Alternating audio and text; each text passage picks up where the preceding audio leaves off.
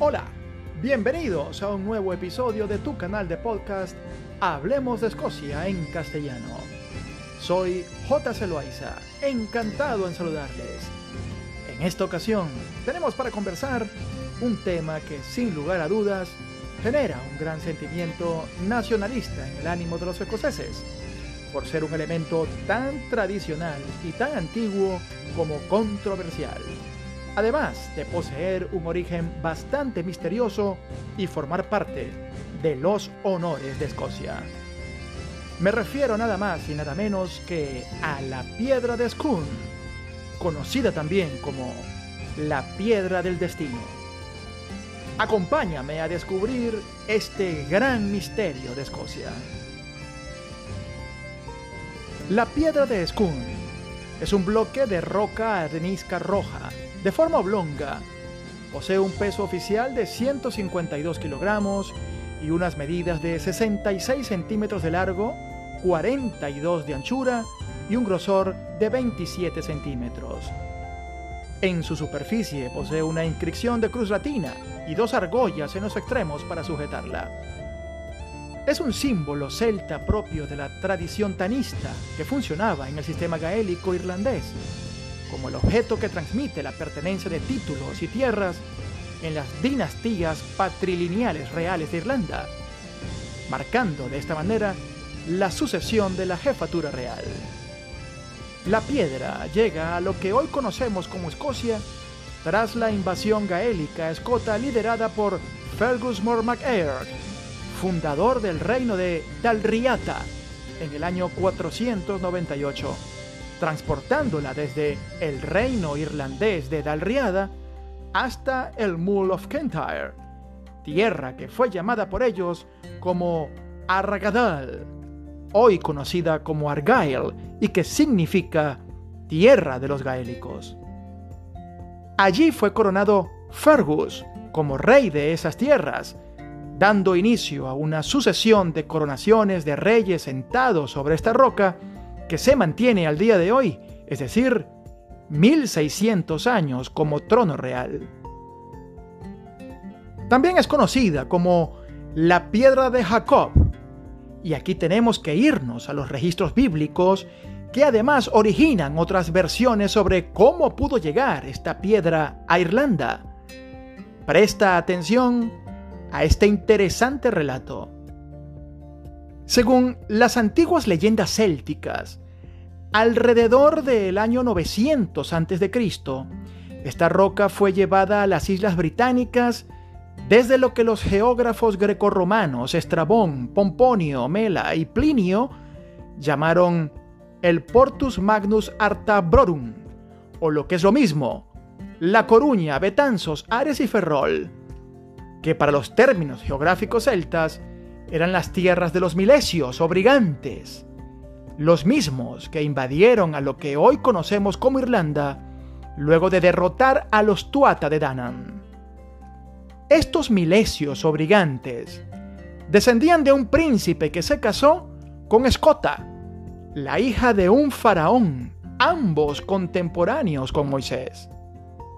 Luego del suceso bíblico de la apertura del Mar Rojo y la destrucción del ejército egipcio en aquel evento, Escota y su familia huyeron y tras un gran periplo lograron recalar en lo que se supone hoy es Galicia.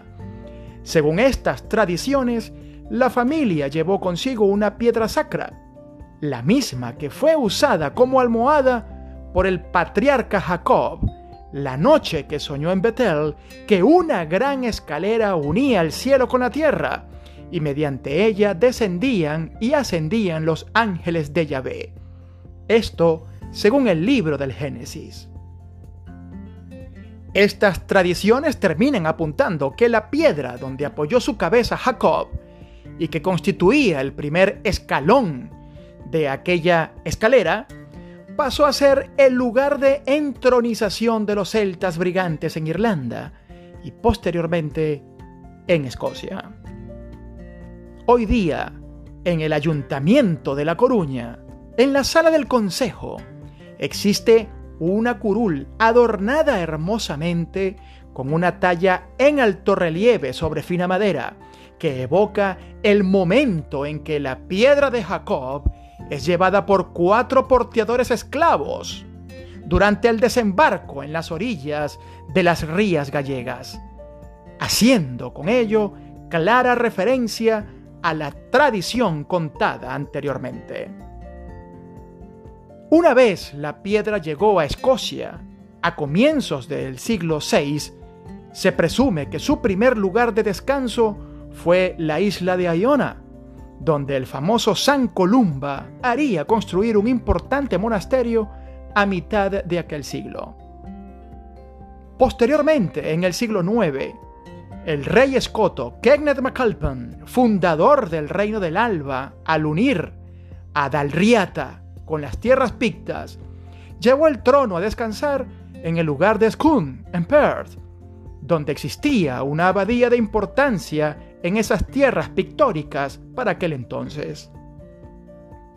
En Scone reposó como lugar de coronación de los reyes escoceses, hasta que fue robada por el rey Eduardo I de Inglaterra en la invasión que éste adelantara a Escocia en el año 1296. El rey inglés la trasladó a Londres, a Westminster, donde hizo construir un nuevo trono ceremonial en fina madera de roble llamado el Trono de San Eduardo. Dicho asiento ceremonial fue diseñado con una gaveta o gabinete del tamaño de la piedra de Scone, justo debajo del asiento del trono, para asegurar que él y el trasero de los siguientes reyes ingleses se posara sobre el trono escocés. Existe una versión que ha sido fortalecida en el siglo XX que asegura que los monjes de Scone ocultaron la piedra en el cercano río Tay o en un lugar de enterramiento en Dunsinane Hill y que Eduardo de Inglaterra fue engañado con una piedra fake. Uno de los defensores más encarnizados de esta teoría fue el escritor e historiador Nigel Tranter, quien prácticamente aseguraba esta especie en la mayoría de sus libros. Otro historiador, además inspector de monumentos antiguos de la década de los años 60, de nombre James Richardson, también sostenía el mismo punto de vista sobre la falsedad de la roca establecida en Westminster. La teoría de la piedra fake, llamada la teoría de Westminster, apunta a que en el año 1306 Robert de Bruce confió la piedra legítima a Angus Og MacDonald y éste la escondió en algún lugar de las Islas Hébridas, muy probablemente en la isla de Skye, donde es posible permanezca aún. Para el año de 1950, específicamente el día de Navidad, la piedra fue extraída ilegalmente de la abadía de Westminster por los estudiantes escoceses Ian Hamilton, Gavin Vernon, Kai Matheson y Alan Stewart, quienes llevaron la piedra de manera oculta a Escocia nuevamente. En aquel traslado furtivo, el peñasco se les cayó y se rompió en dos pedazos. Estos arrojados tipos enterraron los dos pedazos en lugares diferentes de Inglaterra, hasta que las lograron trasladar a Escocia por separado en momentos distintos. El gobierno británico estuvo patas arriba buscando la roca por cuatro meses y convirtiéndose en el asmerreír de los escoceses nacionalistas. Finalmente, fue dejada de manera simbólica en la abadía de Arbroath el 11 de abril de 1951. Los cuatro chicos fueron acusados pero jamás procesados y aquello fue visto como una gran victoria nacional por sobre Inglaterra. La roca fue finalmente reparada y unida por un cantero de Glasgow, que dejó la piedra de la coronación lista para que una joven princesa Isabel apoyara sus ancas en ella en junio de 1953 y así ser coronada como la actual reina del Reino Unido. En 1996, y como un gesto de buena voluntad, ante el creciente espíritu nacionalista escocés, la piedra de Scone, piedra del destino, piedra de Jacob o la piedra fake fue devuelta a Escocia por disposición del primer ministro John Mayor.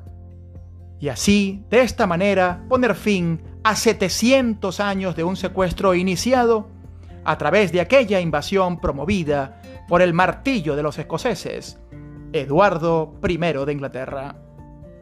Sin embargo, la piedra debe volver a Westminster cuando se requiera su presencia a fin de que un nuevo rey la estrene como reposo de sus nalgas en el momento de ser coronado.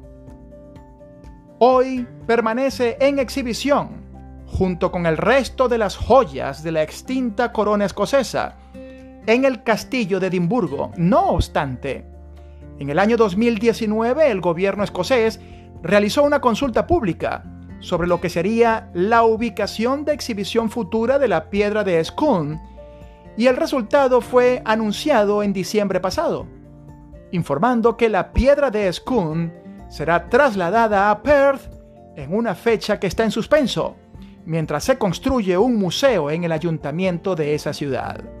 Proyecto que ya cuenta con un presupuesto de 23 millones de libras para su construcción. Sin lugar a duda, la piedra de Scone concentra la esencia viva de ese sentimiento nacional que llena de orgullo a los escoceses y que les anima a reivindicar su gentilicio por sobre cualquier otro, a pesar de acuerdos políticos que han relegado parcialmente su soberanía. Hablemos de Escocia en castellano. Solo unos minutos para descubrir a una Escocia sorprendente. Producción, libreto y narración, J.C. Loaiza. Amigos invisibles. Nos escuchamos el próximo miércoles.